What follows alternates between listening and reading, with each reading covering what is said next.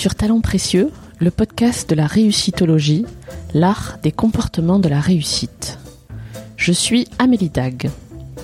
Avec mon associé Perrine Corvézier, je dirige Human Learning Expedition, le cabinet de conseil et de coaching qui produit ce podcast. Talents précieux illustre la mise en œuvre des comportements qui mènent aux réussites dans le contexte professionnel à travers le témoignage d'un invité différent à chaque épisode. Vous retrouverez les références de cet épisode sur notre site humanlx.com.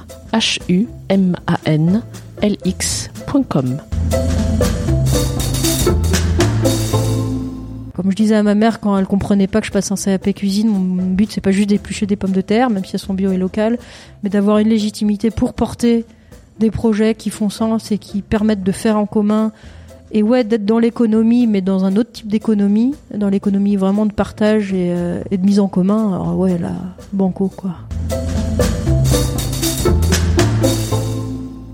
Fantine est cuisinière traiteur.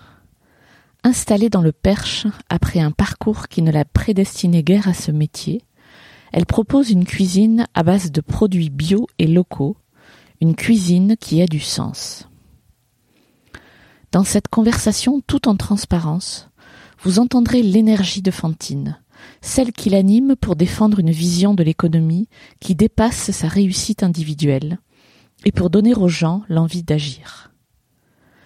Fantine nous parle de la joie de faire ensemble qu'elle trouve dans ses engagements associatifs et nous livre un témoignage très lucide et plein de sens sur la vie d'artisan. Une très belle rencontre qui vous donnera sans doute l'envie de vous asseoir à la table de Fantine et de goûter sa cuisine. Bonne écoute. Bonjour Fantine. Bonjour. Merci de me recevoir dans ta boutique. Avec plaisir. À Bretoncelle. Tout à fait. On est dans l'Orne, dans le Perche. Quand on te demande ce que tu fais, qu'est-ce que tu réponds? Euh, Je réponds que je suis cuisinière traiteur avec des produits euh, locaux et principalement bio. Alors moi j'ai goûté ta cuisine et effectivement elle est, euh, elle est authentique, elle est originale, elle est, euh, elle est pleine de saveurs, voilà.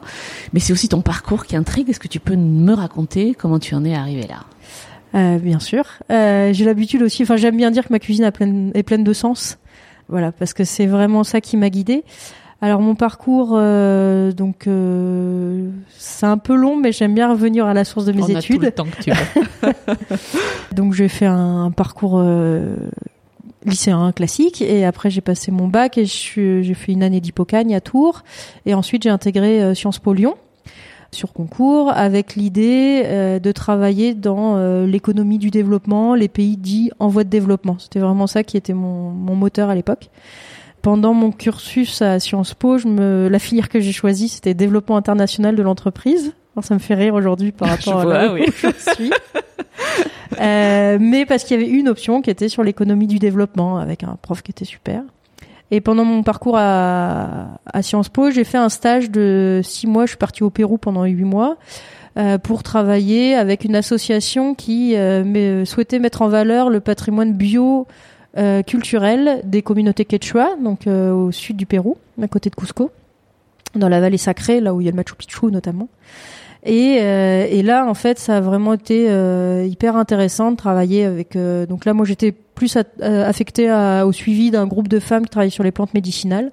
Et l'idée, c'est vraiment, à la fois, il y avait une vocation biologique des plantes médicinales euh, endémiques, mais surtout de valoriser tous les savoir-faire et les savoirs associés sur l'utilisation, la transformation, la conservation des plantes, etc. Et il y avait des agronomes qui travaillaient sur les pommes de terre, par exemple, avec la même euh, optique certes, il y a toutes les variétés de pommes de terre qui existent, mais il y a aussi comment on les conserve, comment on les cultive, comment on les associe au mode de vie humain, en fait, et de valoriser la place de l'homme dans un écosystème euh, naturel. Et donc je suis revenue en France avec euh, cette expérience-là. J'avais encore un an de Sciences Po à tirer, c'était un peu redos.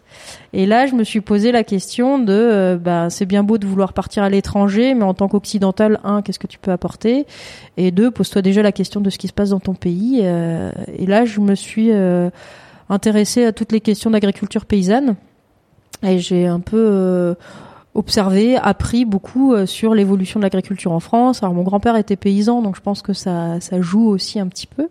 Et euh, je me suis rapprochée du réseau des AMAP d'Île-de-France, donc c'était en 2007. Donc ça faisait la première AMAP en 2000 France, en France a été créée en 2004. Donc du coup c'était vraiment tout récent. Tu peux nous rappeler ce qu'est une AMAP Une AMAP, bien sûr, donc c'est Association pour le maintien de l'agriculture paysanne. Euh, L'idée c'est que c'est une association de consommateurs euh, qui se réunissent pour signer un contrat d'engagement envers un producteur en disant nous on t'achète ta production, quels sont tes coûts de production, on se les partage entre nous et toi toutes les semaines tu nous amènes une partie de ta, récolte qui vont correspondre à nos besoins alimentaires. Donc ça c'est pour le maraîchage, mais après ça s'est décliné en différents produits. Mais il y avait vraiment une volonté de voilà d'engagement initialement hein, dans ces initiatives-là, et puis de prise en considération des coûts de production euh, des produits alimentaires pour arrêter de euh, dissocier les deux du, prix d'achat par le consommateur des vrais coûts de production euh, des agriculteurs en fait parce que finalement dans l'alimentation c'est comme ça que ça marche aujourd'hui et on, marche sur la tête et du coup j'ai fait ça toute la fin d'année de, de Sciences Po j'étais bénévole stagiaire donc à accompagner les, les, les, voilà accompagner mais surtout à apprendre beaucoup en fait hein. Ensuite, j'ai fait un master 2 en développement agricole durable à l'université Paris 12 à Sceaux qui m'a permis d'avoir un peu euh, une introduction euh, à des notions agronomiques, à des notions nutritionnelles aussi, euh, des notions aussi des, même d'économie euh, agricole, d'économie alimentaire, voilà, avec des choses très éloignées de mes de mes convictions, mais en tout cas c'est toujours intéressant de savoir comment ça marche, voilà. Et j'ai fait mon stage de fin d'études au parc naturel régional Loire-Anjou-Touraine sur euh, l'approvisionnement des cantines et voir comment on pouvait euh, faciliter euh, l'introduction des produits locaux dans les cantines. Donc ça a vraiment été hyper formateur et donc petit à petit voilà je me suis vraiment spécialisée plus sur les circuits courts alimentaires. Ensuite je me disais pourquoi pas continuer en faisant une thèse euh, sur euh, notamment l'enjeu et les impacts des circuits courts alimentaires sur la souveraineté alimentaire. Donc euh, souveraineté alimentaire, c'est vraiment pour une population d'être autonome en termes de production alimentaire. Et, et, plutôt que de miser sur les circuits longs ou l'exportation, de miser sur une production locale qui nourrisse la population locale. Sauf qu'en fait, bon, la recherche euh, c'est est assez difficile d'accès et euh, par des prises de contact diverses, j'ai pu travailler comme ingénieur d'études pour un projet de recherche qui était à cheval sur le Grand Ouest, donc Pays de la Loire, Normandie, Bretagne, Poitou-Charentes et Rhône-Alpes, sur les liens producteurs-consommateurs et qui euh, analysait, étudiait les initiatives en circuit court d'un point de vue euh, sociologique, marketing, géographique. Euh, voilà, c'était ces disciplines-là vraiment en sciences humaines. Donc j'ai fait ça pendant deux ans. Après, j'ai eu envie d'être un peu plus dans le concret euh, et de vouloir. Euh, j'ai voulu travailler pour les structures d'accompagnement des agriculteurs justement. Donc, j'ai réussi à travailler pour le réseau des AMAP d'Île-de-France. Donc, je suis revenue au réseau des AMAP pour accompagner les producteurs, les consommateurs à mettre en place ce type de contrat. Sauf que la vie parisienne n'était pas faite pour moi. Et ensuite, donc, j'ai atterri au parc naturel régional du Perche en 2012 pour une mission. Euh, dont le titre un peu pompeux était Innover et expérimenter en faveur de l'installation agricole en circuit court. Parce que l'idée, en fait, c'était de mettre d'accord toutes les structures qui travaillent sur l'installation agricole sur le territoire. Et donc, se spécialiser sur l'installation agricole en circuit court permettait de pas fâcher la chambre d'agriculture. Installer sur l'innovation et l'expérimentation permettait de pas fâcher le, pays du Père Chornet qui travaillait déjà sur l'installation et la transmission. Voilà. C'est comme ça que le parc avait réussi à faire un peu le grand écart. Donc dans le cadre de cette mission, j'avais réussi à travailler sur euh, des cafés installations, transmission installation, euh, un peu un guide des porteurs de projets agricoles, et sur les prémices de l'espace test agricole qui a été créé deux ans plus tard grâce à un autre chargé de mission qui avait pris la suite du, travail. Euh, donc on est allé voir des espaces tests agricoles qui fonctionnaient à Blois, etc. Mais on m'avait dit, voilà, la mission c'est 12 mois, il n'y aura pas de suite derrière. Et de fait, la suite a été, euh, ça a été 2-3 ans après, en fait, qu'il y avait de nouveau des financements pour prolonger le travail. Et donc, suite à ça, j'ai décidé de passer mon CAP cuisine euh, en 2013. Alors, pourquoi ça? Euh, en parallèle de tout ça, je faisais partie d'une association euh, d'anciens étudiants de l'école d'agriculture d'Angers qui s'appelle Savoir Terre, qui est une petite association et qui réfléchissait beaucoup aux installations agricoles collectives. En fait, créer des collectifs agricoles. Euh, ils étaient tous ingénieurs agronomes, euh, mais euh, ils avaient envie de s'installer en tant qu'agriculteurs, mais en répondant aux problématiques d'isolement, de problèmes de rémunération et de sens en agriculture, parce que voilà, ça se pose dans tous les métiers. Et donc j'avais rencontré des gens avec qui on réfléchissait à s'installer en collectif agricole. Mais moi, je me sentais pas capable de m'installer en agricole parce que c'est des compétences que j'ai pas. Et j'avais envie d'être autonome et d'être porteuse d'une activité. Je me suis dit, bon, bah, la première euh, étape qui vient juste après l'agriculture, c'est la transformation. Et donc la cuisine, euh, voilà, il y avait l'idée de créer une ferme auberge sur euh, sur cette ferme, sur ce projet collectif. Puis le groupe a capoté parce que ça c'est l'histoire des projets collectifs. Il y en a pas beaucoup qui émergent et qui se concrétisent. Mais moi, je suis restée avec mon envie de cuisine, et donc j'ai passé mon CAP cuisine euh, au groupe FIM, c'est un groupe de la CCI de Granville, dans la Manche, en 2013. Et puis j'ai lancé mon activité de Fantine en cuisine en mars 2014. Alors, est-ce que tu peux me raconter une semaine de Fantine en cuisine. En gros, ça, ça ressemble à quoi ton quotidien aujourd'hui? Alors aujourd'hui, euh, donc c'est très différent de quand j'ai créé, parce que donc quand j'ai créé en mars 2014, j'étais cuisinière à domicile, donc je cuisinais dans les cuisines qu'on mettait à ma disposition. Donc soit des gîtes, salles des fêtes ou chez les particuliers. Donc là aujourd'hui, depuis avril 2017, je suis installée à Bretoncelle où j'ai ma cuisine.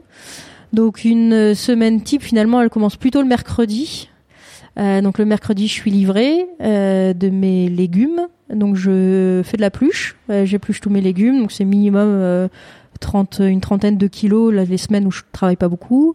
Et puis ça peut monter jusqu'à 80-90 kilos de légumes à éplucher. donc ça me permet d'après de les stocker au froid et de les cuisiner le, le lendemain. Et le mercredi, éventuellement le mardi après-midi, je fais tout ce qui est plus de l'ordre de la biscuiterie, donc mes fonds de tarte, mes biscuits secs, qui ça se conserve sans problème. Ensuite, euh, le jeudi, je cuisine. c'est mon gros jour de cuisine. Donc euh, après, selon les jours, je commence entre 6 et 9 heures le matin parce que j'adapte euh, le temps de travail aux, commandes en fait parce que je suis vraiment en flux tendu. Tout ce qui m'est livré en, en, milieu de semaine, à la, 5 jours plus tard, il n'y a plus rien chez moi en fait. Euh, donc je cuisine le jeudi, le vendredi. Euh, le vendredi matin, la boutique est ouverte, ce qui n'est pas le cas euh, le jeudi. Donc pour l'ouverture du matin, le vendredi, j'ai du frais, donc des tartes, des croustilles en feuilles de briques, donc ça que je fais dès le vendredi matin. Je prépare mes plats pour le marché du lendemain, je mets mes bocaux sous vide qu'on trouve à la boutique, et puis je continue de cuisiner si j'ai des prestations le week-end. Ça le vendredi. Le samedi matin, je suis au marché. Donc de nos gens le retrouvent. Jusqu'à 14h, je reviens. Et soit là, c'est le début du week-end, soit euh, je repars en prestation. Donc je recharge le camion. Je pars pour les mariages, anniversaires, etc. Ça, c'est plutôt d'avril à octobre, novembre. Euh, ou l'hiver aussi, hein, mais les demandes sont un peu plus rares. C'est quand même un métier un peu saisonnier. Des fois, je suis juste des livraisons, donc j'ai juste à réchauffer et puis je livre chaud. Euh, là, depuis quelques temps, j'avoue, je m'accorde le dimanche. Euh... Gros luxe. De la folie. Euh, mais j'arrive pas toujours à dire non. Demande de prestation le dimanche, mais en fait, je voilà, je me rends compte qu'il y a moins de boulot et c'est vraiment dur de repartir le dimanche, euh, même si c'est symbolique, même si je suis absolument pas croyante, même si, mais voilà, d'avoir un espèce de jour un peu sauvegardé, je crois que j'en ai un peu besoin. Et puis le lundi matin, je peux éventuellement euh, finir un peu de rangement, un peu de vaisselle que j'ai pas eu le temps ou pas le courage de faire pendant le week-end. Le lundi après-midi, je tiens la boutique, donc ici. Euh, je fais de la compta souvent en, en parallèle. Et puis le mardi, là c'est plus compta et devis. Euh, répondre au téléphone, tous les messages de relance parce que je suis en retard, parce que j'ai pas répondu au devis assez vite. Voilà, en gros. D'accord. Et c'est une boutique que tu partages avec deux boulangers, c'est ça? Voilà, c'est ça. donc on mmh. l'entreprise L'Ami de Pain, euh, donc ils sont deux, ils font du pain bio levain naturel. Et la grande nouveauté, c'est que là, dans quelques semaines, à la réouverture après les vacances de février, on va accueillir une troisième activité. Ce sera l'épicerie. En fait, c'est notre salariée Hélène qui fait la vente à la boutique qui est hyper à l'écoute de, nos clients et qui va développer son activité d'épicerie en produits bio et locaux euh, pour compléter un peu la gamme et puis utiliser les espaces vides qu'on a qui sont pas très utilisés. Donc elle va proposer euh, des boissons, des légumineuses, des choses comme ça pour compléter euh, ce qu'on propose nous à la boutique. Tu me disais que ta cuisine avait du sens. Mhm. Quel sens tu lui donnes? Ça dépend des jours.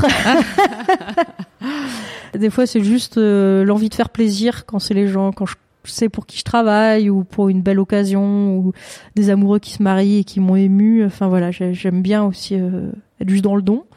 Euh, après, principalement, c'est quand même l'idée de faire vivre un territoire. Euh, je connais les producteurs à qui j'achète euh, les produits. Euh, je connais un peu leur histoire, alors pas professionnelle, l'histoire de la ferme quand il y a eu des transmissions, etc. Et donc c'est de mettre en avant ces produits-là, savoir que telle année il y aura pas tel légume parce que Anthony à cette période-là de l'année il n'y a pas eu assez d'eau, il y en a eu trop, etc. Afin de de suivre un peu au jour le jour les, enfin tant, tant que faire se peut, hein, mais les productions. Et puis que ça fasse sens. Enfin, quand à la fin du mois, je règle mes factures et que tout part dans un rayon de 30, 40 km, et ben, pour moi, ça a du sens en fait. C'est euh, cet argent est, vraiment un moyen, un moyen d'échange, un moyen de bah, d'équivalence entre le travail de l'un, le travail de l'autre, et euh, reste sur le territoire pour euh, favoriser une population en milieu rural et et l'idée, c'est vraiment d'encourager un développement territorial qui soit pas euh, fait de euh, grands pôles urbains et d'espaces verts euh, récréatifs, en fait. Et je pense que l'avenir de l'humanité, c'est un bien grand mot, mais quand même, à l'échelle française, en tout cas, il passera par des bourgs viables, avec de la population, avec des, des services, des, des petits commerces, etc., qui font que les gens se connaissent, les gens se côtoient, les gens se donnent des coups de main. Et, euh, et tout ce que j'ai vécu de plus beau avec, depuis l'histoire de Fantine en cuisine, ça passe par euh, par de l'humanité vraiment et des liens, des coups de main, des projets qui enfin voilà, des projets où des gens qui ont envie de me soutenir ou que moi j'ai envie de soutenir et du coup bah, je vais faire des petits prix parce que c'est ça aussi la liberté d'être à son compte. C'est c'est pas de faire à la tête du client mais de faire à la dimension du projet qui qui nous interpelle et, et de pouvoir aider euh, des choses comme ça. Et donc c'est tout ce sens-là. Alors c'est un peu fouillis de dire ça comme ça, mais euh, voilà, c'est un peu euh, vaste. Alors notre podcast, comme tu le sais, s'intéresse aux réussites professionnelles mhm. au pluriel. J'ai une question vache là maintenant. Comment tu définirais toi la réussite? Alors, je pourrais le définir que d'un point de vue très personnel, parce que personne, enfin, je pense que personne n'aimait la même chose. Je crois que pour moi, il est encore trop, trop tôt pour dire que j'ai réussi. Enfin, je, je m'en sens pas capable. En tout cas, je suis encore en phase de d'observation. Euh, je m'observe moi-même. C'est compliqué parce que euh, oui, je sais pas si Fantine en cuisine a réussi encore. Pour l'instant, c'est trop tôt euh, parce que je trouve que c'est encore un peu lourd à porter, que j'ai encore des moments de doute et des moments de fragilité très fortes, et que je m'attendais pas à ça. Du coup, euh, pour l'instant, voilà. Moi, en tout cas, de mon point de vue, j'y suis pas encore tout à fait. Après, de dire ce que c'est la réussite, euh, mon idéal, en tout cas, ce à quoi j'aspire, voilà, ma boussole, c'est vraiment de dire, ok, euh, il y a du sens. quand je me lève le matin, que je vais au boulot, je sais que ce que je fais va dans le bon sens. Il y a les retours des clients, des producteurs qui me fournissent, des gens qui sont voilà satisfaits, curieux, intéressés, qui m'encouragent. Euh, qui croient que j'ai réussi. Donc du coup, je me dis bon bah c'est que je renvoie une image positive aussi. Euh, et je pense que je pourrais dire que j'aurais pleinement réussi quand euh, je serais dans un rythme de travail mesuré. Aujourd'hui, c'est quand même ça mon ma grosse envie, euh, c'est d'être dans un rythme de travail qui soit plus plus cool quand même et euh, avec une une rémunération qui soit plus euh, à la hauteur du temps que j'investis. Euh, parce qu'aujourd'hui, je me rémunère euh, à peine le SMIC, en fait. Je suis à 1000 euros par mois. Alors, il y a tous les à côté qui sont pas de la rémunération directe, de mais voilà, des, en termes de véhicules, de forfait téléphone, d'alimentation, etc. Donc, ça à prendre en compte aussi. Hein. La rémunération, c'est pas que de l'argent, c'est pas qu'un salaire versé. mais quand même, je me dis que si je pouvais me payer le SMIC, là, je pourrais dire que j'ai réussi, que le modèle que je promeux est viable tant que j'y suis pas, c'est vrai que par rapport à des critères classiques de, croissance ou de réussite économique, c'est un peu compliqué de défendre un modèle où on vit à peine de, de son activité. Enfin voilà, faut quand même faire la part des choses. Il y a ce qu'on sent en soi et, et ce dont on a besoin, mais il y a quand même comment les autres perçoivent euh, la réussite. Il faut être dans des critères un peu classiques. Pour l'instant, c'est en cours d'acquisition. Quoi. Alors même si, et c'est complètement entendable, tu n'as pas, tu estimes que Fantine en cuisine n'a pas encore réussi avec un grand R, est-ce que tu peux euh, me raconter un, moment, un événement, un épisode de ta vie pro chez Fantine en cuisine ou avant d'ailleurs, où tu estimes que tu étais vraiment à ta place, que tu étais, euh, que tu allais dans le sens justement de la réussite telle que tu l'entends? Alors c'est paradoxal, c'est pas quand je suis en cuisine que je le ressens le plus, ça va vraiment être quand je vais défendre euh, les valeurs de mille perches. Euh, cette association, donc Mille Perches, ça veut dire marché d'intérêt local du perche. C'est une association qu'on a euh, créée au cours de l'année, enfin début janvier, de, enfin en janvier 2016, on a créé l'association avec un épicier, des agriculteurs. Et l'objectif de cette association, c'est de créer une plateforme logistique pour fournir les professionnels de la restauration en produits locaux. Donc quand je dis professionnels de la restauration, c'est restauration privée, mais aussi restauration collective, restauration scolaire, etc. et les épiciers. Et euh, l'objectif, c'est vraiment de créer un outil qui soit euh, multipartenarial, donc vraiment porté par des agriculteurs et des professionnels, euh, pour répondre aux besoins de chacun en respectant les contraintes de chacun. Et donc aujourd'hui, on a quatre ans d'existence, on a embauché un salarié depuis trois ans, on a un deuxième salarié depuis six mois et on va recruter une troisième personne. Donc une personne à temps plein. En gros, on a deux ETP complets répartis sur trois postes.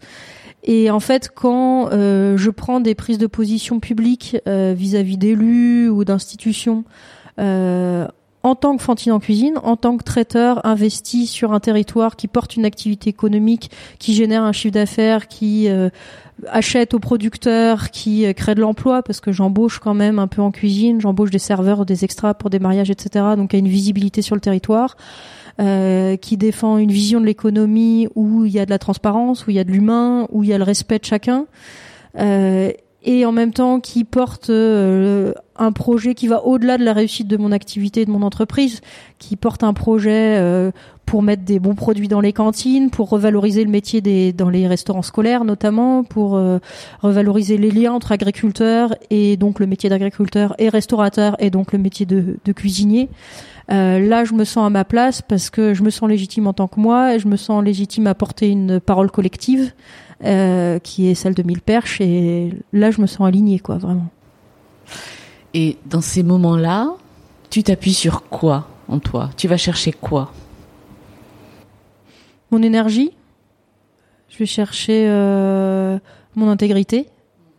C'est là où je me sens le mieux, en fait parce que c'est parler de mille perches, mais je revois encore bah, samedi dernier sur le marché où on parlait des élections municipales euh, qui approchent et que la compétence donc de la restauration scolaire est une compétence municipale ou de la communauté de communes, mais donc c'est les, les élus euh, communaux qui, qui portent ça. Ouais, vraiment l'intégrité et l'entièreté, c'est-à-dire que ce que je fais moi en tant que Fantine quand je suis chez moi dans ma maison à cuisiner. En tant que Fantine en cuisine, traiteur qui fait à manger jusqu'à une centaine de personnes ou sur des événements publics, qui euh, porte l'association Mille Perches, qui accompagne des porteurs de projets. Enfin voilà, il y a Reslen qui couvre son restaurant à Argenvilliers et que j'ai eu plaisir à rencontrer pour euh, discuter de son projet. J'apporte pas des compétences ou un accompagnement précis, en tout cas, mais en tant que porteur de projet, moi j'ai manqué de, de miroirs et de gens avec qui discuter du mien et ça m'aurait peut-être éveillé à certaines difficultés. Et ben c'est tout ça que je prends dans, dans mon sac et que j'ai envie de faire ressortir pour donner envie aux gens euh, d'agir et leur montrer que c'est possible et dédramatiser l'action. Donc ton intégrité, ton entièreté, ton voilà. Ouais, et puis euh, un peu de fierté aussi, je pense. Euh, je pense surtout aux gens qui sont fiers de moi. Alors c'est un peu bateau, hein, mais je pense vraiment à mes parents qui euh, qui voient que je m'épanouis en fait là-dedans, parce qu'ils avaient peur que je m'enferme en fait. Mon père est artisan et il a vraiment trimé toute sa vie, et mon grand-père est artisan, alors dans un tout autre secteur. Et du coup, de me voir prendre ce chemin, ça les a beaucoup surpris. Surtout que entre guillemets, j'étais pas prédestinée à ça. Enfin, avec le parcours que j'ai eu, et ma mère enseignante, enfin formatrice, très engagée dans son métier, directrice d'école, enfin vraiment avec une euh, une fibre, euh, une implication euh, totale. Mais du coup, d'être dans quelque chose d'incertain, dans quelque chose qui demande beaucoup et qui a finalement peu de, enfin qui est assez peu valorisé finalement. L'artisanat est pas forcément valorisé et de de porter ça et de de l'incarner dans toutes mes actions, euh, c'est pas une croix que je porte, c'est vraiment quelque chose qui me nourrit et dont je suis euh, fière et euh, et c'est ça que j'ai envie de transmettre que euh, finalement si on se donne les moyens d'agir euh, au-delà de juste sa petite vie, eh ben on en on en gagne une énergie et une Enfin voilà, ça, je sais même pas si c'est un mot en fait. C'est, c'est au-delà de la fierté, c'est de l'énergie, c'est, c'est quelque chose qui nourrit et qui fait que qu'on peut être content de soi et qu'en plus on rentre avec, en interaction avec des gens avec lesquels on penserait pas rentrer en interaction et tout ça en fait ça ça porte aussi on la sent ton énergie là, ton voilà, ce souffle là. Moi je vois tes yeux pétiller, il y a un truc qui t'anime là. Ça vient d'où ça? Je comprends mieux. Tes parents t'ont clairement inculqué quelque chose, pas forcément de manière consciente d'ailleurs, hein, mais euh, est-ce qu'il y a autre chose? Je sais pas. Il y a eu, as eu un éveil particulier à tous ces sujets-là, jeunes? Bah alors j'ai vu mes parents toujours très impliqués euh, dans leurs métiers respectifs, ça c'est sûr. Après non, je pense qu'en fait ce qui m'a beaucoup nourri, euh, c'est que donc j'ai toujours enfin assez tôt, hein, dès que j'étais étudiante, je me suis toujours investie dans des associations euh, d'aide aux devoirs, d'apprentissage du français auprès des étrangers. Euh, et puis plus quand j'étais à Lyon étudiante, où là j'ai eu vraiment un éveil de conscience euh, politique, je me suis investie dans une association de promotion du commerce équitable, dans un collectif pour dénoncer euh, l'affichage publicitaire, qui s'appelle les déboulonneurs, pour dénoncer la privatisation de l'espace public et l'invasion de l'espace public par la publicité, dans la Vélorussion, les alternatives pour la décroissance, etc.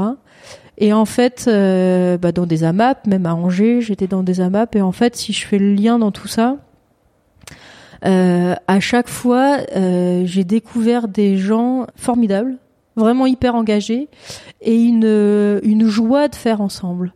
Et c'est vraiment toujours ça qui m'a porté.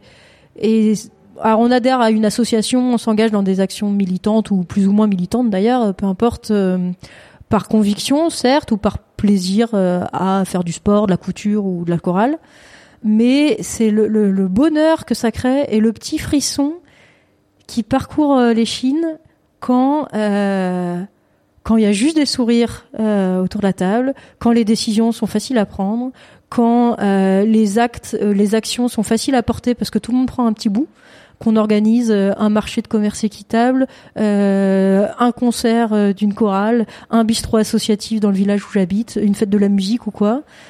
Et en fait, je me rends compte que c'est tous ces, ces moments-là qui m'ont donné envie de, de, vivre ça. Et j'ai l'impression que ça passe vraiment euh, Ouais, par juste un don, euh, même les faucheurs d'OGM. Enfin, plus ça va. Oui, en fait, d'en parler, il y a plein d'exemples qui me reviennent où euh, bah on est autour de la table, on partage un repas partagé où tout le monde a amené un petit quelque chose et de la spécialité de, de chacun, et où on construit et des choses naissent, des actions naissent sans être du tout dans la douleur, juste en étant dans la facilité, c'est fluide. Ouais, parce que chacun prend sa part. Et peut-être que c'est ça qui me manque le plus dans Fantine vraiment Fantine en cuisine, vraiment, c'est que bah, je suis toute seule à le porter.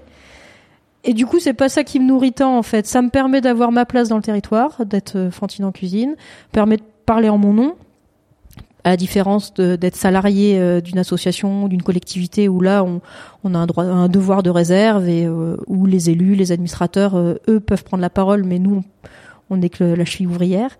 Donc voilà, cette activité traiteur me permet de parler en mon nom, de faire ce que je veux en mon nom. Par contre, ce qui m'anime vraiment, c'est le fait de, de, faire avec d'autres, en fait. Et, euh, et, et le, là, on va créer des associations, des actions de sensibilisation au grand public ou des actions de formation sur euh, les pratiques alimentaires, sur euh, la consommation locale, etc. Euh, vraiment dans, avec d'autres associations avec Mille Perches et d'autres structures. Et ça, ça me, ouais, ça ça m'anime, quoi. Est-ce qu'il y a des gens qui t'ont inspiré ou qui t'inspirent encore dans ta pratique professionnelle, des gens auxquels tu penses régulièrement? Ouais. ouais. Tu te dis, est-ce qu'est-ce qui ferait à ma place, tiens, par exemple? Alors je me dis pas qu'est-ce qui ferait à ma place parce qu'ils sont dans d'autres métiers, parce que je connais, je connais pas de cuisinier qui m'ait inspiré. Par contre, qu'est-ce qu'ils en penseraient, qu'est-ce qu'ils me diraient? Et ouais, il y a Pascal, euh, qui je donne pas assez de nouvelles d'ailleurs. bah tiens. Euh, voilà, à l'occasion, je lui ferai écouter, il sera peut-être content. Euh, qui est maraîcher bio euh, dans Saône-et-Loire et euh, qui a été une vraie rencontre. il a plus de 60 ans aujourd'hui. Je l'ai rencontré, il avait une cinquantaine d'années et c'est avec lui que j'ai participé à créer la première AMAP dont j'ai fait partie à Lyon quand j'étais étudiante, donc au retour de ce voyage au Pérou. Euh, et lui, il a été euh, militant euh, non violent. Il a participé à l'occupation de l'ambassade des États-Unis pour lutter contre les guerres au moment dans les années 70, à des marches pour le climat, contre le nucléaire. Il fait partie des faucheurs d'OGM, etc. C'est quelqu'un d'hyper intègre. son père était cheminot, il a fait des études d'histoire, il est maraîcher bio aujourd'hui. Enfin, c'est absolument pas du tout un parcours euh, donc. linéaire. Et aujourd'hui, il a réussi à installer son fils euh, sur son exploitation. Il a repris l'exploitation. Et c'est quelqu'un qui a une liberté de parole que j'admire, une euh, justesse d'analyse qui m'a beaucoup fait réfléchir et une euh, ligne de conduite qui peut être blessante ou un peu cassante des fois, Mm. pas toujours, c'est pas entendre, mais qui est juste. Et en fait, même si euh, y a des remarques des fois que j'ai mal vécues, notamment quand par exemple j'étais hyper contente d'avoir trouvé un boulot au réseau des AMAP d'Île-de-France, il me dit ah bah tu vas faire partie de la cohorte des parasites du monde agricole, enfin para-agricole, de tous ceux qui vivent sur le dos des agriculteurs. Mmh.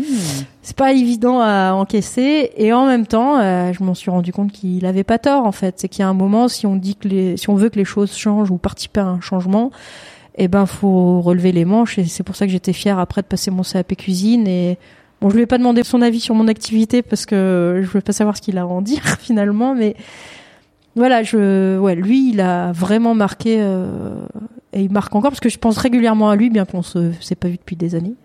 Et, euh, et cette recherche d'intégrité, elle, bah, elle fait écho un peu à ce que je disais tout à l'heure.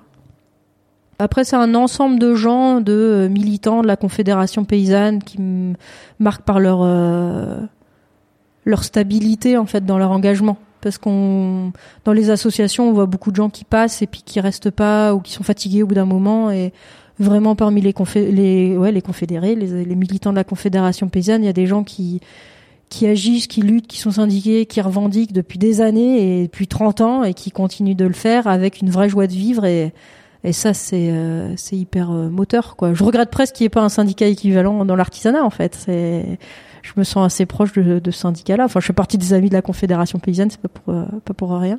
Après, je le revendique pas au niveau professionnel parce que euh, bah on est en étant commerçant euh, commerçante, euh, c'est compliqué d'afficher une, une couleur politique, etc. Et j'ai j'ai pas envie de rompre le dialogue euh, avec une partie des, des gens et du coup je le je le je le mets pas forcément en avant. Ça se comprend dans mes prises de position, mais j'ai envie d'avoir euh, la possibilité de parler avec tout le monde et de de pas être dans le dans le jugement. Après, euh, ouais, je pense souvent à... Après, c'est des amis qui sont construites en parallèle que moi, donc c'est- c'est différent en fait. C'est un autre, euh, c'est un autre écho. Est-ce qu'il y a des choses que tu aurais aimé apprendre plus tôt?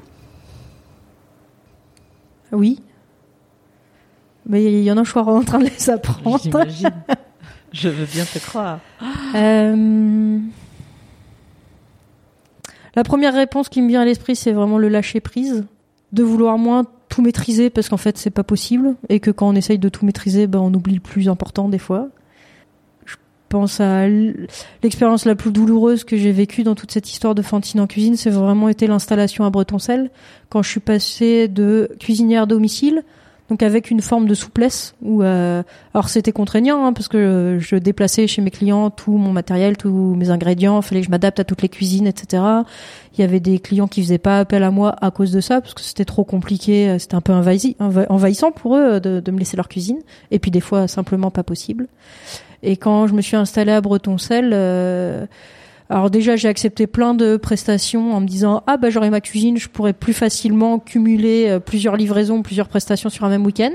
Oui d'accord, mais n'empêche qu'il y a un moment, il y a un temps de travail qui est qui, se qui s'accumule et et ça, ça je l'avais pas anticipé et j'avais pas anticipé que la boutique ce serait une euh, une production à part de plats cuisinés etc. Je pensais plus développer les prestations avec le surplus ou que j'en fasse un peu plus pour la boutique. Et finalement non il y a une production pour la boutique qui représente à peu près une vingtaine d'heures de travail par semaine euh, seulement pour la boutique.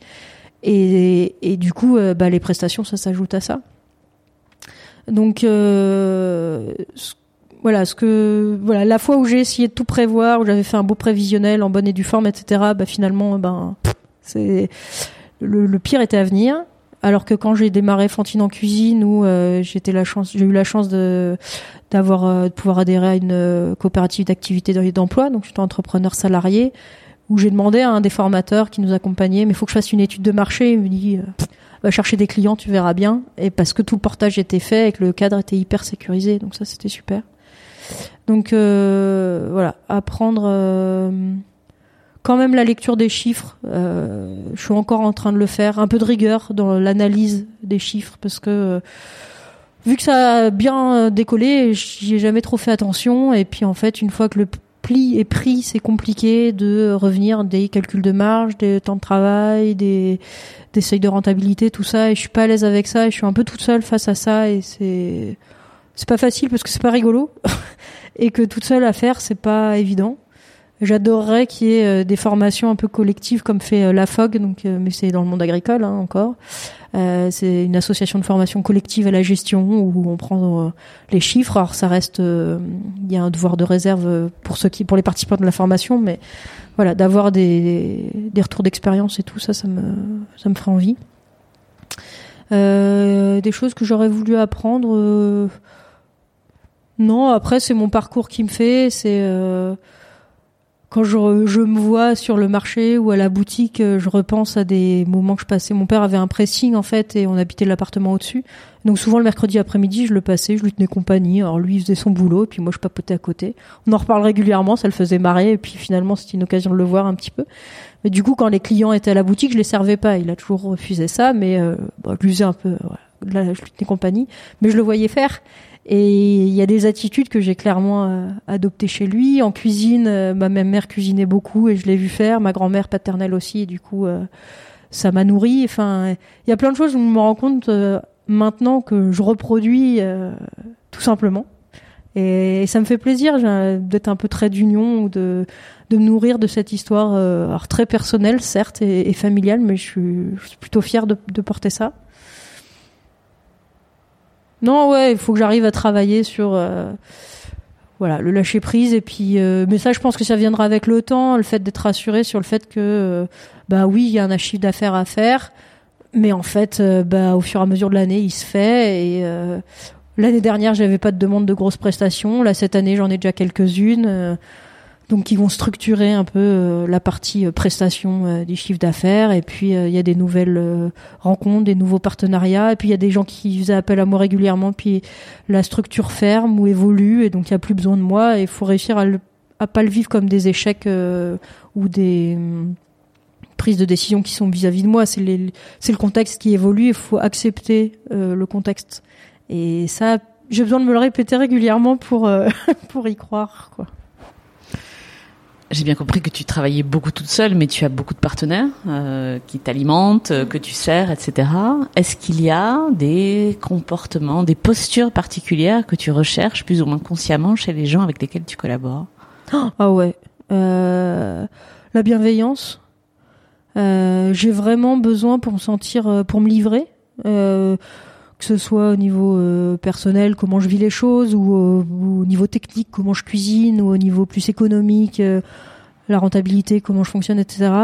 J'ai besoin euh, de sentir, alors c'est complètement subjectif, que les gens me posent ces questions avec bienveillance, pas pour me pomper une substance, mais en étant dans le partage. Et en fait, je me rends compte que bah, si je livre et qu'en face on me livre quelque chose, et eh ben ça encourage à en livrer plus et que ce soit, alors on n'est pas la mesurer, mais dans la réciprocité et même de livrer les doutes ou les questionnements et d'être dans une vraie transparence et de pas être dans le jugement en fait. Et je vais avoir du, je, je, enfin moi ça va être assez, je vais être assez fermé euh, aux gens qui sont là pour euh, m'impressionner, l'horreur de ça, ou euh, m'écraser ou avoir une recherche un peu de supériorité je suis vraiment pas du tout euh, là-dedans quoi. Enfin et donneur de leçons euh, non je d'être dans le partage oui la bienveillance et si on vient me voir en disant euh, bah voilà j'ai un projet de cuisine etc et bah discutons-en. Et à condition quand même que la démarche soit intègre en termes d'approvisionnement parce que si c'est pour faire euh, pour saupoudrer un peu de produits locaux euh, sur des produits de de merde euh, passe-moi l'expression là ça va pas le faire parce que c'est d'abord l'intégrité.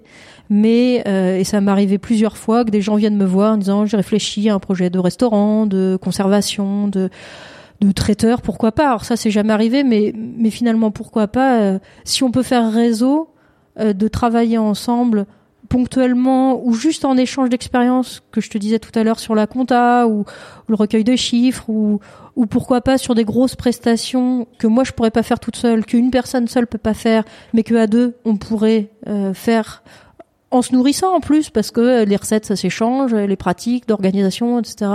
Des exemples ça ça nourrit. Et eh ben moi ça j'aimerais bien, mais vraiment dans d'être dans l'idée du partenariat en fait. Et si on vient avec cette euh, démarche là, alors ouais super quoi. Je, moi j'ai même envie de ça. Je pense souvent à ce qui existe en Rhône-Alpes, c'est le GRAP, le groupement régional pour une agriculture de proximité. J'ai une, une, amie, enfin mon amie euh, Marie, qui est une des gérantes, euh, ou qui a été une des gérantes, maintenant elle est chargée de mission, bref. Et l'idée, c'est qu'ils ils réunissent, c'est une coopérative d'activité d'emploi spécialisée dans les initiatives alimentaires bio et locales.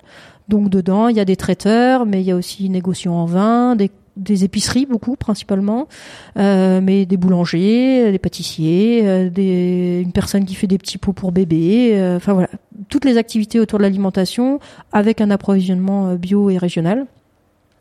Et du coup, ils sont plus d'une centaine aujourd'hui de, coopérateurs et ils sont autonomes au niveau de la gestion de leur activité, mais ils mettent en commun euh, toutes le, les, fonctions support, un peu de communication, de compta, d'informatique. Et puis surtout, ils ont des journées d'échange, euh, échange sur les pratiques, euh, échange sur des choses vraiment liées aux activités, au niveau économique, au niveau logistique, puis aussi au niveau de la posture d'entrepreneur. Euh, ce que j'ai pu un peu toucher du doigt quand j'étais à Crescendo, et alors vraiment, si on pouvait créer un truc comme ça en Normandie, j'en serais, enfin déjà à l'échelle du Perche, je serais vraiment hyper contente et de, de m'investir dans dans Mille Perches et avec Mille Perches de créer des choses avec le Chardon, le magasin de producteurs nos, gens, avec Rhizome, l'espace test agricole.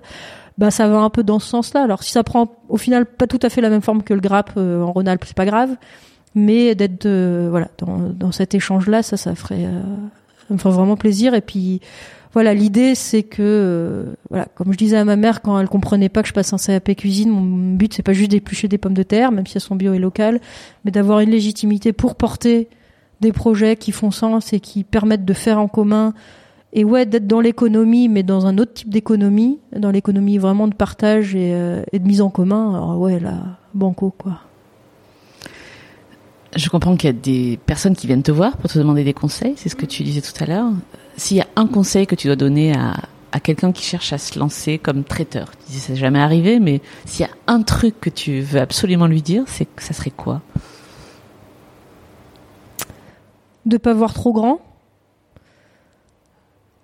Une quand même de mes belles réussites, même si je suis pas sûre d'avoir complètement réussi, mais quand même quelque chose qui me donne vraiment confiance en mon projet, c'est d'avoir d'y être allé par étapes et d'avoir commencé comme cuisinière à domicile, ça m'a permis de confirmer que j'étais faite pour ce métier, qu'il y avait des débouchés, que ma cuisine plaisait, avec un investissement minime. C'est-à-dire j'ai vendu ma voiture pour acheter une camionnette et j'ai acheté un peu de matériel. Enfin, un coût de l'opération, 2-3 euh, 000 euros pour lancer une activité professionnelle, c'est vraiment rien du tout. Et trois ans plus tard, j'ai fait les investissements ici. Euh, pas énorme finalement vu qu'on est dans des locaux de la commune et que c'est la commune qui a fait le gros des travaux mais j'ai emprunté euh, j'ai investi 50 000 euros emprunté 30 000 ce que j'aurais pas été capable de faire trois ans auparavant. Euh, mais là j'ai été capable de le faire et ma cuisine est bien dimensionnée. J'ai un peu de marge de manœuvre pour faire un peu plus grand mais c'est pas pesant euh, au, au, quotidien. Et du coup d'y être allé progressivement euh, ça fait que euh, alors déjà il y a un côté rassurant mais bon ça c'est ça dépend des tempéraments. Il y a des gens qui, ont besoin de taper euh, vite et fort euh, tout de suite. Moi, c'est pas mon cas, mais je peux comprendre que ce soit le cas d'autres. Mais c'est surtout que euh, ça permet d'avoir une des satisfactions très rapidement. C'est-à-dire qu'il n'y a, pas de il n'y grosses périodes ou pas de très longues périodes d'angoisse, d'insécurité, qui je pense pompe énormément d'énergie la charge mentale quand on crée une entreprise, elle est quand même euh, énorme. La peur de, de, de, de, rater, de se planter, de voilà, de des conséquences d'un petit truc négatif, hein, de quelles conséquences ça va avoir, etc. C'est quand même assez euh, prégnant. Alors là aussi, ça dépend des tempéraments, mais en tout cas chez moi, oui. Et, du coup, de, de commencer avec une structure hyper légère, eh ben ça permet que finalement euh, le poids ce soit pas lourd à porter et du coup la moindre satisfaction tout de suite elle elle, elle, elle se ressent Tandis que si c'est lourd à porter, eh ben la première satisfaction, il en faut plein. finalement pour les, les, percevoir. Et alors qu'en fait, c'est hyper important parce que c'est c'est un peu je un mouvement avec ma main, mais c'est un peu ping-pong quoi. Dès que dès qu'on on, capte quelque chose de positif, hop, on peut ordonner parce que ça ça nous nourrit et, et c'est euh, c'est un mouvement perpétuel en fait. Il faut enclencher la machine. Et si les premières euh, coups un peu les coups les premiers coups de pompe, et eh ben on, on sent pas l'air qui rentre, et eh ben eh ben on s'asphyxie en fait. Et donc ouais, commencer léger, ça vaut euh, en termes d'investissement, ça vaut en termes de diversité d'activités, de pas partir dans tous les sens, de pas s'éparpiller. Euh, voilà, ça vaut en termes de, de, de même d'échelle géographique. Enfin, ça dépend vraiment de l'activité, de comment on veut la dimensionner, mais de partir sur un truc qu'on maîtrise et puis après d'agrandir, d'élargir. Moi, je, au début, j'étais sur un nombre réduit de personnes et puis sur un nombre réduit de kilomètres et puis sur un nombre réduit de types de débouchés. Puis finalement, on m'a demandé des choses. Alors j'ai essayé des nouvelles choses, mais c'était ponctuel. C'était un coup. Puis essayé d'analyser. Je suis pas bonne dans l'analyse, mais sur l'analyse de comment j'ai vécu les choses, comment je l'ai ressenti et, et aussi comment économiquement ça, ça marche ou ça marche pas. Voilà, d'y aller vraiment par à coup pour pas se mettre dans la difficulté, quoi. J'ai bien compris que ton rythme de travail, surtout depuis que tu as la boutique, était un sujet pour toi. Qu'est-ce qui te ressource J'arrive à prendre du temps pour moi. Je me force à le faire, euh, quitte à être en retard sur certains trucs. Enfin là-dessus, je euh, tant pis. Euh, après, j'ai quelqu'un à la maison qui m'aide pour ça. Ça aide beaucoup. Euh, je me bloque des créneaux en disant non, bah là, voilà. Alors des fois c'est des créneaux de 4 heures qui se réduisent à des créneaux de 2 heures, mais j'y arrive quand même. Depuis deux ans, euh, enfin un an et demi, euh, j'ai repris du sport. Donc bah voilà, deux fois par semaine à 18 heures, je sais qu'il faut que j'arrête parce que je vais, je vais courir. voilà, après chacun son truc. Donc je me force à m'éménager du, du temps. Et puis oui, je relativise en disant bah si les gens ont pas leur devis dans la semaine, euh, en fait, c'est pas grave, euh, à condition de leur expliquer, de les prévenir. Donc, euh, j'assume le fait que, ben non, votre devis, vous l'aurez pas tout de suite. 99% des gens le comprennent. Et puis le 1% qui le comprend pas, je me dis, bon, ben on n'était pas fait pour travailler ensemble. Je, relativise en disant, bon, ben, ok, ben ils sont pressés, ben j'ai pas envie de travailler pour des gens comme ça. Alors, si c'est compensé par d'autres demandes derrière, ça va. Si c'est suivi de quelques semaines de blanc, je le vis un peu moins bien, je m'en veux un peu. Mais au fond, je me dis que non, j'ai pas envie de céder à ces sirènes de l'urgence. Euh, je peux être, euh, sans être désagréable, mais je peux être froide avec les gens qui insistent trop. Euh, vous avez pas répondu à mon, à mon mail. Oui, je l'ai reçu hier. Je suis en cuisine. J'y répondrai que lundi prochain. Et encore, je vais y répondre par une série de questions parce que je peux pas faire un devis en claquant des doigts parce que j'ai fait le choix. Alors, j'y perds du temps, hein, mais j'ai fait le choix de, de, ne pas travailler sur des formules toutes faites, justement pour pouvoir m'adapter aux envies, aux besoins, aux contraintes des gens qui veulent faire appel à moi. Il y a des gens qui trouvent ça super. Il y en a que ça insécurise et du coup, bah ok, bah on n'est pas fait pour travailler ensemble.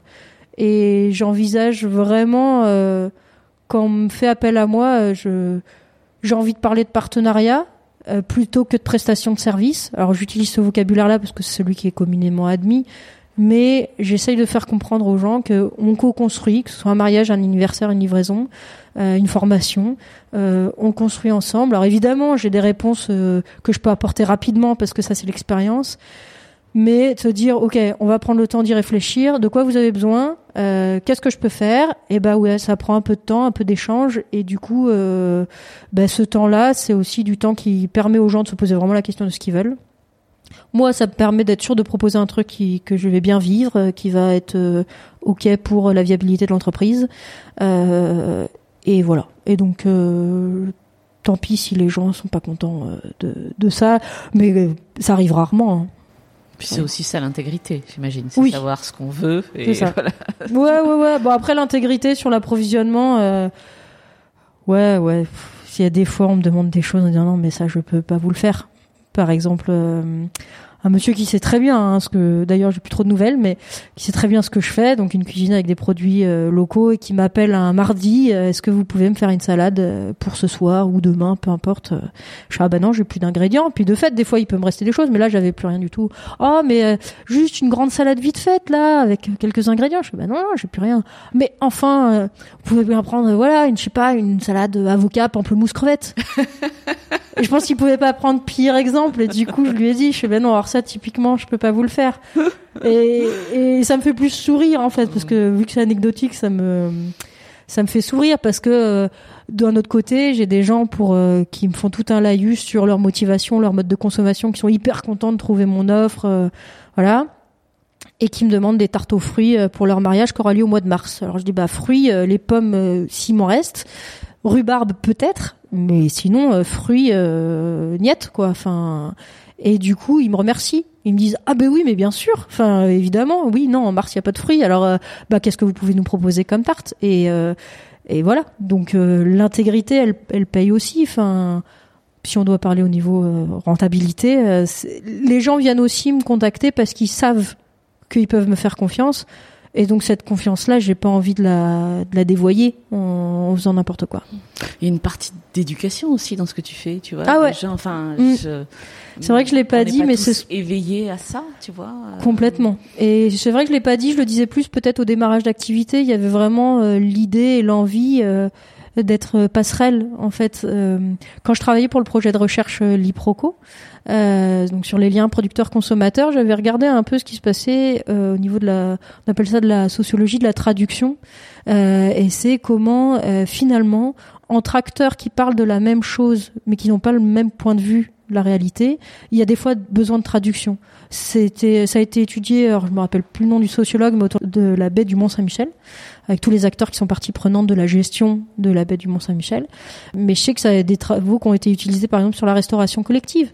On parle d'une même réalité, il s'agit de fournir des cantines. Ok, mais du point de vue de l'agriculteur, du point de vue du cuisinier, du point de vue du gestionnaire, en fait, les réalités, elles sont, c'est à peine si elles se croisent, c'est impressionnant. Et du coup, d'avoir cette connaissance du monde agricole, même si elle est minime, hein, parce que je j'ai pas les mains dedans, mais je, je m'estime assez proche quand même euh, de cette réalité-là, de euh, prendre en considération les attentes qui sont tout à fait légitimes hein, des consommateurs. Enfin, quand on organise un événement, euh, que ce soit un anniversaire, même même pas forcément un mariage, mais voilà, c'est pas tous les jours que les gens font appel à un traiteur pour une occasion privée. Enfin, c'est c'est un vrai événement dans leur vie et c'est important de le considérer en tant que tel. Euh, voilà, les, les implications sont pas du tout les mêmes. Et d'expliquer que euh, alors là je vais je vais pas pouvoir faire de panna cotta parce qu'à cette période de l'année euh, il y a pas beaucoup de crème parce qu'il y a pas beaucoup d'herbe dans les champs. Par contre que je peux faire tel autre type de dessert et ben ça respecte tout le monde ça fait de l'éducation et euh, ça, ça évite de dire ah les agriculteurs euh, ils font pas ce qu'il faut euh, on veut les faire travailler mais ils sont pas là ou oh les consommateurs ils comprennent vraiment rien ils sont à côté de leur pompe. Bah ouais mais c'est pas que de leur faute s'ils sont déconnectés de comment fonctionne l'agriculture.